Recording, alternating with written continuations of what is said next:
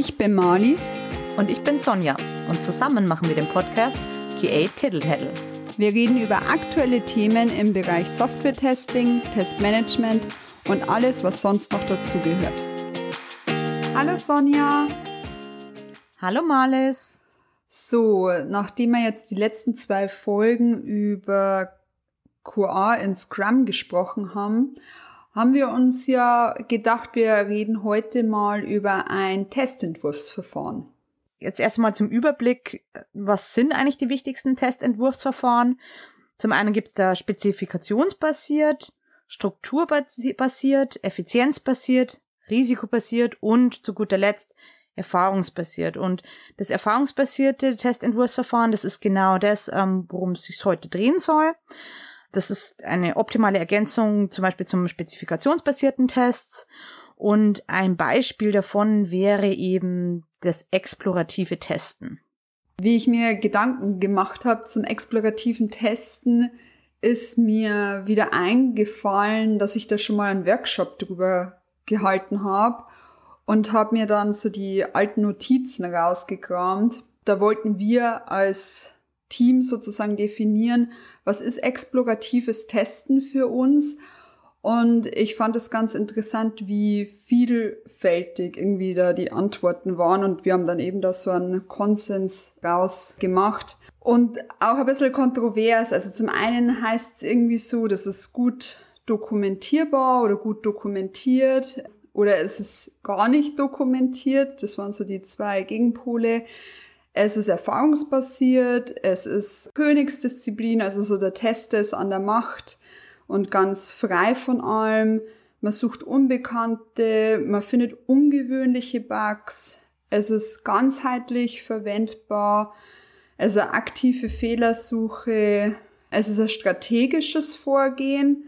Und irgendwie finde ich, es sind aber ganz oft die Sachen so ein bisschen kontrovers, die man da rausarbeitet, weil viele, glaube ich, würden sagen, dass, dass man da nicht so strategisch vorgeht. Oder was ist da so deine Meinung? Ich bin auch bei, bei einer Recherche sozusagen zum Thema über verschiedene Dinge gestolpert. Ein Problem, also sowohl Problem als auch Vorteil, wie du schon sagst, ist, dass die Qualität des Tests eigentlich direkt mit der Erfahrung ähm, und der Qualität äh, der TesterInnen korreliert. Das heißt, wenn du jemanden Unerfahrenen hast, ähm, dann wird vermutlich die Qualität der explorativen Tests geringer ausfallen, als wenn du jetzt sagst, du hast einen sehr erfahrenen Tester oder Testerin. Prinzipiell kann es natürlich von jeder Person durchgeführt werden und hilft zum Beispiel jetzt auch im PO, ähm, also im Product Owner oder Entwickler, Entwicklerin, mit der Software sozusagen in Kontakt zu bleiben finde ich eigentlich das, das Schöne dran, dass das wirklich eigentlich jeder machen kann, weil man eben sagt, ja, es ist äh, relativ, wie hast du es genannt, unstrukturiert, glaube ich. Du brauchst jetzt keine Vorkenntnisse, keine großen Vorkenntnisse, sondern kannst einfach starten. Dennoch finde ich, also komplett unstrukturiert, das ist jetzt mein persönliches, ähm, soll es jetzt nicht sein. Für mich gibt schon ein paar Dinge, die man vorher festlegen sollte, bevor man startet. Also zum einen so, was ist eigentlich dein Fokus? Da würde ich später nochmal drauf eingehen. Zum anderen, was für mich immer sehr wichtig ist, ist die Zeit. Ich glaube, so eine explorative Testing Session sollte nicht länger als 30 bis 60 Minuten dauern, weil man danach den Fokus verliert oder die Konzentration verliert. Das ist zumindest meine persönliche Erfahrung. Ich glaube, es gibt auch Werte dazu. Andere sagen, bis zu eineinhalb Stunden, zwei Stunden kann so eine explorative Session dauern. Das wäre mir persönlich jetzt zu lang. Also lieber konzentriere ich mich auf einen kleineren Bereich und mache das kürzer, dafür vielleicht häufiger in der Woche, als dass ich eine Session habe, die so lang dauert. Aber das ist jetzt meine persönliche Präferenz. Dann sollte man sowas vor, ähm, festigen, natürlich auf welchem Gerät, Betriebssystem, ähm, Browser, wie auch immer, testet man überhaupt. Und was dann für mich nur so ein ganz großer Punkt ist, das hast du auch schon angeschnitten, ist die Doku. Das macht, glaube ich, auch jeder ein bisschen anders. Wie du schon gesagt hast, manche machen es gar nicht. Klar, das kann man machen. Das kommt, glaube ich, ein bisschen drauf an, warum du es auch tust. Also wenn der einziges Ziel ist, okay, du willst jetzt da eben Fehler aufdecken und es geht dir nur darum, dass du am Ende deine Fehler dokumentiert in Jira hast. Du brauchst keine Dokumentation, dass du es überhaupt gemacht hast fein. Aber ich glaube, es gibt auch viele Gründe, die eben dafür sprechen, schon eine Art Dokumentation zu machen. Was ist da deine Erfahrung? wenn du explorativ getestet hast oder testest, wie machst du das? Bin tatsächlich kein Fan von keiner Doku, bin auch kein Fan von überdokumentieren. Das, was dokumentiert, sollte halt ähm, auch im Nachgang irgendwie noch Wichtigkeit darstellen. Wenn das natürlich eh dann flüchtiges Wissen ist und man das nicht mehr braucht, ist es auch total fein, Sachen undokumentiert zu lassen. Also so wie du jetzt auch gerade äh, schon erwähnt hast. Mich würde zum Beispiel interessieren, mit welchem Gerät wurde getestet, welche Version war das, wer war der Tester, wie lang wurde getestet, wie wir dann auch noch gleich drauf kommen werden, was war die Teststrategie oder was war der Fokus, was hat man gefunden, das kann man ja auch einfach mit einer Verlinkung zu Jira dann lösen. Und auch ähm, die Bewertung. Zum Beispiel hat die Testsession wirklich Mehrwert gebracht. Könnte man sich vorstellen, das nochmal ähnlich zu machen, vielleicht mit einem anderen Fokus dann, weil wenn man natürlich auch keine, da keine kurze so, ja, Retro, wenn es auch nur für einen selber ist, Retrospektive macht und schaut, hat das, äh, die Zeit, die ich da investiert habe, hat das irgendwie auch Mehrwert gebracht, wenn ich das nicht weiß, kann ich halt danach auch, könnte ich ja immer stur einfach weitermachen und es, also es führt aber zu nichts und das möchte man natürlich auch nicht. Oder auch dokumentieren im Sinne von, dass man einfach so, zum Beispiel wie, wie so, ein, äh, wie so eine Baumstruktur aufmacht, so, wo ist man denn durchgegangen? Jetzt durch eine App wäre das ja super einfach, weil dann weiß der Nächste, der auch wieder explorativ testet, ah, die Marlies, die ist den und dem Pfad gegangen, dann gehe ich halt einen anderen Pfad. Genau, du sagst Baumstruktur, das, ich nutze da tatsächlich gern Mindmaps dazu, also die ich, das ist so eine Kombination, manchmal überlege ich mir vorher, okay, grob, welche, welche Richtung will ich durchgehen durch die App und dokumentiere das schon mal grob in der Mindmap und erweitere die dann einfach durch mein eigentliches Doing sozusagen, während ich teste. Ich habe jetzt auch neulich hat Ministry of Testing so eine Umfrage auf Twitter gemacht, wie denn andere ihre explorativen Tests dokumentieren und da kommen auch ganz unterschiedliche Sachen raus. Also viele haben also gesagt, wie ich jetzt gerade so die Mindmaps. Andere haben gesagt, sie nutzen zum Beispiel eine Checkliste in Jira, das haben wir auch schon gemacht, Jira X-Ray, dass wir uns da so eine ja, Checkliste anlegen oder auch äh, eine Testing-Checkliste in Wiki die man dann wirklich abhaken kann. Was wir, glaube ich, früher oft gemacht haben und jetzt auch zum Teil noch machen, ist so Session Sheets oder Charter Reports im Wiki. Das enthält dann eigentlich genau das, was du gesagt hast, also Zeit, wer hat getestet, App-Version, Geräte, genau, Betriebsversion, wie viele Bugs wurden gefunden und so weiter. Manche machen komplette Bildschirmaufnahmen weiß jetzt nicht, ob ich persönlich da so der Fan bin, gerade wenn die Session länger geht, fraglich, schaut man sich das nochmal an. Der Vorteil wäre natürlich, wenn du zufällig auf einen Bug stößt, dadurch, dass du ja explorativ testest, weißt du vielleicht nicht mehr zu 100 Prozent, welche Schritte du vorher getan hast, dass du diesen Bug entdeckt hast. Da ist natürlich deine Bildschirmaufnahme von Vorteil, weil du das einfach nochmal anschauen kannst. Und eine weitere ja, Idee, was, was die User hatten, war TestRail zu benutzen, weil das Tool wohl eine Funktion benutzt, worüber man explorative Tests ganz gut dokumentieren kann. Also das waren nur so ein paar Ideen von User, Userinnen, die im Ministry of Testing auf Twitter folgen. Und dann gerade bei dieser Mindmap-Idee gab's noch, gab's noch eine kleine Abwandlung. Und zwar in meinen, also in meinem Kopf war es eigentlich immer so, dass einer oder eine für sich allein getestet hat. Und da gab es jetzt den Vorschlag, dass man das äh, sozusagen eine Art Pair-Testing-Session macht. Einer oder eine testet und die andere Person dokumentiert in der Mindmap. Und dann war die, äh, war der Vorschlag, dass man das vielleicht sogar noch erweitert um eine dritte Person, ein Entwickler, Entwicklerin, die kleinere Issues sofort fixen kann mehrere Personen zusammenarbeiten, die Bugs zu finden und im Idealfall gleich zu fixen. Das fand ich irgendwie auch eine tolle Idee, weil man ja auch dann als QA und Entwicklerteam wieder stärker zusammenwächst. Genau, das waren so die Sachen, die ich jetzt zum Thema Doku gefunden habe. Genau, es gibt ja noch ein paar andere Probleme. Bevor wir jetzt gleich auf den Fokus kommen, werden wir eine mögliche Lösung, die wir auch sehr spannend finden. Also jetzt hat man das Thema Dokumentation, das scheinbar immer wieder ähm, ein Problem ist, weil wenn es natürlich nicht dokumentiert ist, ist irgendwie auch nicht nachvollziehbar. Es fühlt sich dann vielleicht auch ähm, an wie so ein Timefiller. Also man hat gerade sozusagen nichts Besseres zu tun, in Anführungsstrichen. Deswegen macht man exploratives Testen, ob das jetzt sozusagen, ob da jetzt was rauskommt dabei oder nicht, wäre dann irrelevant und das möchte man natürlich nicht.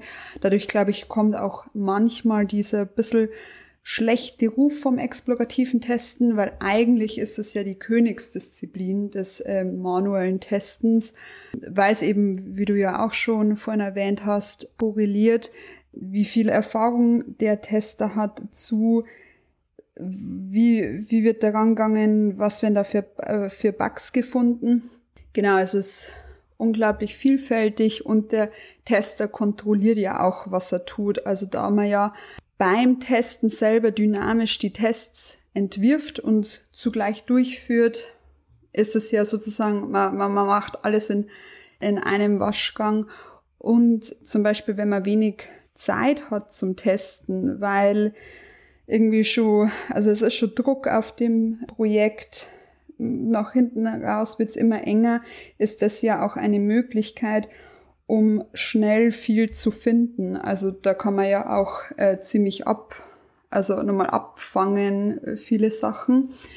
Es ist trotzdem, also eine Sache ist halt immer noch Zeit, weil ich weiß nicht, ob du das auch ähnlich so erlebt hast, exploratives Testing ist auch was, was eigentlich nicht eingeplant ist. Also die Zeit ist halt da, wenn zufällig Zeit ist und so ungefähr dann macht's mal. Aber es ist halt nicht aktiv in einen Sprint zum Beispiel eingeplant und da könnte man natürlich auch immer einfach Timeboxen einführen oder halt auch für bestimmtes Feature einfach immer so und so viel, also Ticket erstellen, Timeboxen oder von mir aus auch schätzen, wie man das halt auch immer machen möchte in seinem Team.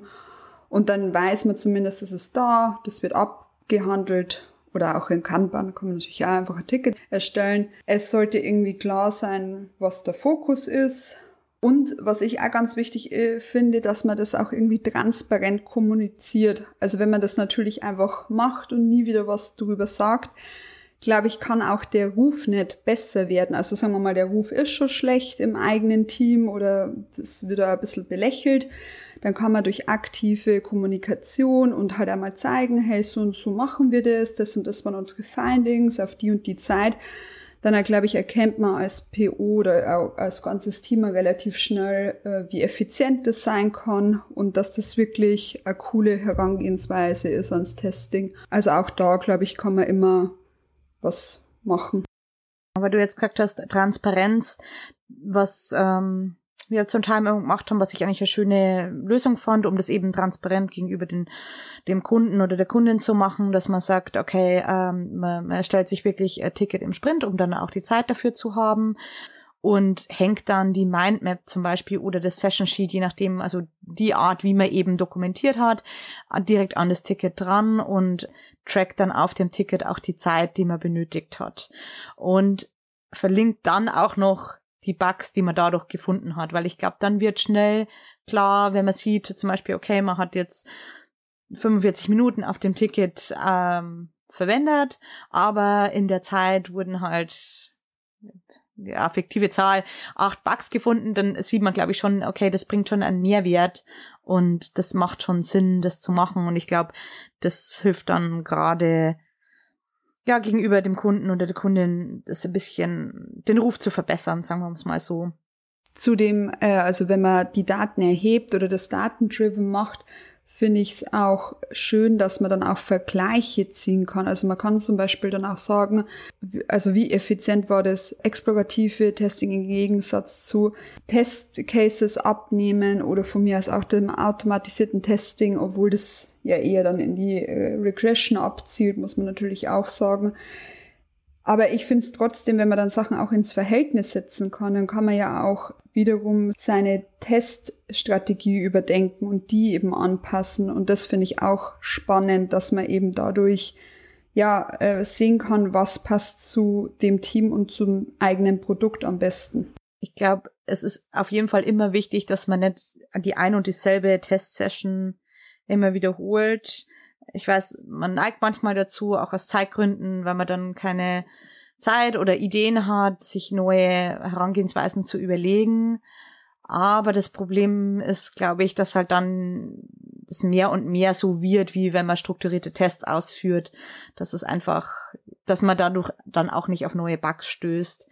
Eine Herangehensweise wäre, dass man ähm, sozusagen Error Guessing betreibt, dass man sagt, okay, entweder basierend auf Metriken aus Jira oder äh, und oder auf eigenen Erfahrungen äh, der TesterInnen oder EntwicklerInnen setzt man seinen Testfokus sozusagen, dass man sagt, okay, ich weiß, dieser Teil meiner App, der ist besonders fehleranfällig, das wird heute mein Fokus sein. Da kommen wir auch in einer späteren Folge mal dazu. Ähm, das ist auch Teil der sieben Grundsätze des Software-Testens. Genau, das wäre eine Möglichkeit. Oder wie du eben gesagt hast, man fokussiert sich auf ein bestimmtes Feature.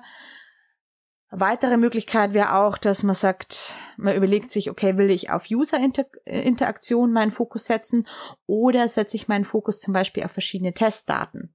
Dass ich sage, okay, ich spiele jetzt entweder mit dem Umfang der Testdaten oder mit der Art der Testdaten äh, rum, um vielleicht andere Bugs zu finden als üblich. Genau. Und es gibt ja eine Herangehensweise, mit der haben wir uns äh, schon mal beschäftigt und ich glaube, wir sind da beide Fan davon. Und zwar das Testing mit Touren. Und zwar hat da der James Whittaker ein Buch drüber geschrieben und, und sich äh, das ausgedacht, dass man eigentlich beim äh, explorativen Testing äh, in Touren, also auch als Tourist, wie man da so rangeht an der Stadt, äh, das eigentlich auch mit einem Code machen kann. Also wie man ähm, sich da eben auch fortbewegt und auf was man da einen Fokus legt. Und das exploratives Testing sollte eigentlich so starr wie nötig sein. Also die notwendige Dokumentation, wie wir ja vorhin schon gesagt haben, das ist, das macht schon Sinn. Aber es soll trotzdem auch so flexibel wie möglich sein, dass man eben so kreativ wie möglich sein kann. Weil das ist eben, das soll ja nicht starres sein, sondern eben der Tester soll selber dynamisch herausfinden, wo die Reise hingeht. Das Testing mit Touren war dann die Antwort auf die Frage, wie die Fähigkeiten und die Erfahrung manueller Tester in eine größere Strategie übertragen werden können und somit Testfalldesign und exploratives Testing gelenkt werden kann. Also er wollte da auch so, ein, so eine grundsätzliche Herangehensweise finden, dass eben auch wenn es erfahrungsbasiert ist, dass trotzdem jeder imstande ist, mit so einer minimalen Anleitung, sage ich jetzt mal, gute explorative Test äh, äh, selber zu ernten und dass das eben auch effizient ist. Und dafür benutzt er eben diese Tourismus-Metapher, also die ich da eigentlich ja ganz cool finde, weil man sich das auch sofort bildlich vorstellen kann. Was ich an dieser ähm, Methode ähm, ganz schön finde, ist, wie du sagst, dass äh, die Doku eigentlich vorgegeben ist, also dass man in Form von einer Mindmap ab, ähm, abarbeitet und dass diese verschiedenen Touren eben, also mir geht's zumindest da auch so, die inspirieren einem wirklich dazu, Sachen auszuprobieren. Also die geben dann wieder neue Ideen, okay, was, was könnten potenzielle Fehlerquellen in meiner App sein? Ich finde, das macht dann so richtig Spaß zu überlegen, okay, wo könnten meine Schwachstellen sein? Also die Schwachstellen meiner Software, wo könnten die liegen? Und dadurch, dass das eben so viele Touren sind und die auch wiederum untergliedert sind, wie so eine Stadt in unterschiedliche ja, Stadtbezirke, ja, finde ich, kriegt man einfach einen Haufen Ideen, was man alles ausprobieren könnte. Und trotzdem ist der Fokus begrenzt, weil man fokussiert sich eben dann auf eine Tour, auf eine Herangehensweise und man läuft eine Gefahr, sich bei diesen explorativen Tests so zu, zu verlieren. Ich finde, das ist nämlich schon eine Gefahr, die exploratives Testen mit sich bringen kann, dass man sagt, okay, man testet einfach mal drauf los und dann kommt man von das Hundertste ins Tausendste und am Ende kommt eigentlich nichts Gescheites dabei raus. Genau, äh, oder genau das Gegenteil. Also ich finde, beide Extreme können da vorkommen. Das eine ist, man kommt vom Hundertsten ins Tausendste und verliert sich oder man weiß irgendwie gar nicht, was man testen soll. Auch den Fall kenne ich. Also gerade wenn man vielleicht da ganz neu ist oder muss man auch ehrlich sagen, wie sehr einen auch das Produkt immer interessiert oder wie sehr man sich damit vielleicht auch identifiziert, dass das dann schon so eine Barriere darstellen kann. Also wenn das jetzt zum Beispiel, ist jetzt vielleicht auch, äh, wenn man da jetzt irgendwie eine super coole App, sage ich jetzt mal, testet, ist das vielleicht nochmal was anderes, als wenn man gerade sich ähm, ein Backend anschaut und da irgendwie so, sag jetzt mal, weniger Fan von dem, also im Sinne von, ist halt, macht vielleicht gerade ein bisschen weniger Spaß auch. Ich glaube, dann kann es auch sein, dass, dass das zum, also dass das wirklich zu gar nichts führt.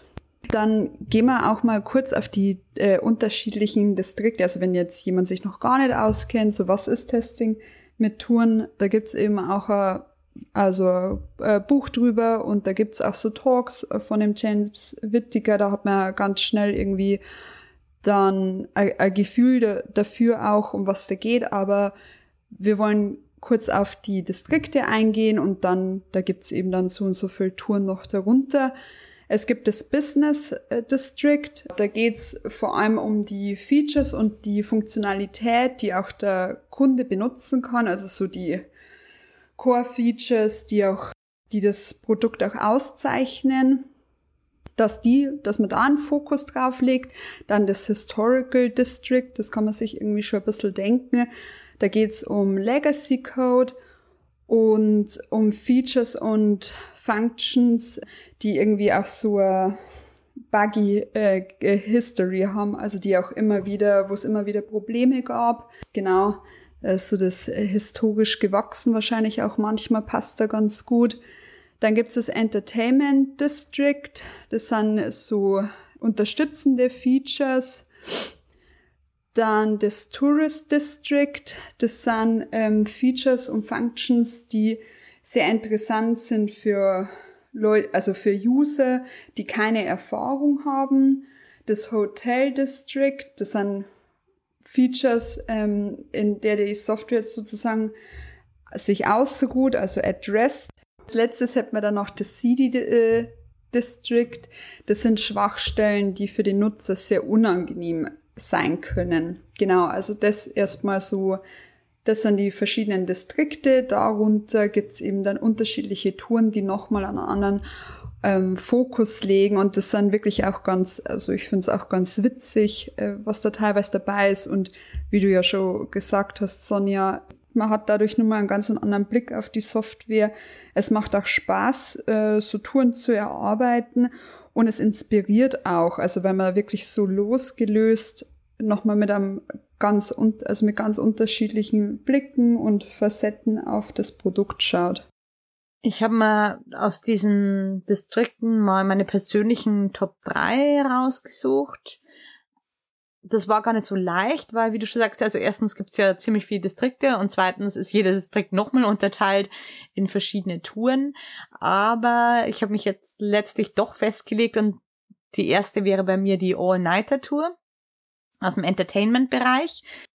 Kurz gesagt, nie die App schließen. Das heißt, es ist wie, wenn man ähm, Klappen geht, wenn man in einen Club geht, tanzen geht, man lässt einfach die App äh, sozusagen über Nacht laufen, Daten verarbeiten und schaut, ja, ob sie irgendwann kollabiert sozusagen. Kann zum Beispiel hilfreich sein, um Memory Leaks aufzudecken oder Race Conditions. Die Tour finde ich persönlich immer ganz spannend, weil es nix ist, was ich so einfach machen würde. Es ist ja trotzdem recht aufwendig, ne, vom Setup her, dass du sagst, okay, du lässt es mal wirklich laufen und ähm, ja, vielleicht nicht aufwendig, aber es ist was, was ich jetzt so normalerweise wahrscheinlich eher nicht machen würde, wenn ich normal teste. Das zweite oder mein zweiter Favorit wäre die äh, Museumstour aus dem historischen Distrikt. Und das ist genau das, was du vorhin gesagt hast. Diese Tour beschäftigt sich eben mit ähm, alten Code, sozusagen Legacy Code, der schon länger nicht mehr angefasst wurde. Also der Code ist irgendwann einmal zu Anfangszeiten des Projekts zum Beispiel entwickelt wurde und jetzt steht das halt und niemand Niemand beschäftigt sich mehr mit diesem Code. Das wäre die Museumstour. Und die dritte Tour, das ein, aus meinen Top 3, das wäre die Intellectual Tour aus dem Business District. Und hier ist die Herangehensweise, dass man schaut, wie kann ich meine Software so hart wie möglich arbeiten lassen. Das sind meine Top 3, die mache ich gern, aber wie ich auch schon vorhin gesagt habe, ich finde es wichtig, da auch immer mal wieder durchzuwechseln, nicht immer dieselben Touren zu machen. Sonst hat man genau dasselbe Problem wie mit allen anderen strukturierten Tests auch. Genau, hast du vielleicht auch persönlichen, einen persönlichen Favorit, was deine Lieblingstour ist? Ich finde die Money-Tour ganz cool. Also kommt sicher auch aufs Produkt drauf an. Die kommt aus dem Business District da geht es darum, dass man sich halt anschaut, wie der Geldfluss ist. Also wäre natürlich in einer, äh, sag jetzt mal, alles was mit Shopping oder wo man natürlich aktiv äh, konsumiert, interessant, dass man eben schaut, was ist, sind da die, also wie fließt das Geld sozusagen und die das Distrikt schaut man sich dann genauer an. Das fand ich immer ganz cool. Genau, weil da kann man sich dann so vorstellen, man ist irgend so so ein Salesman und äh, schaut mal, ob das auch so von der User Experience und so ganz gut ist und halt, also wenn das der Fokus ist, dass man wirklich mal alles andere dann auch ausblendet und einem das dann egal ist, sondern nur ist es auch schnell genug, gut genug von der User Experience her. Dann, was ich auch noch ganz cool finde, ist die Saboteur, also im City District. Also, dass man natürlich einfach versucht, alles kaputt zu machen und sich da halt dann anschaut, so wo, äh, wo ist die Software am fehleranfälligsten. Genau, und immer so ein bisschen böse ist, sage ich jetzt mal. Das fand ich auch ganz spannend.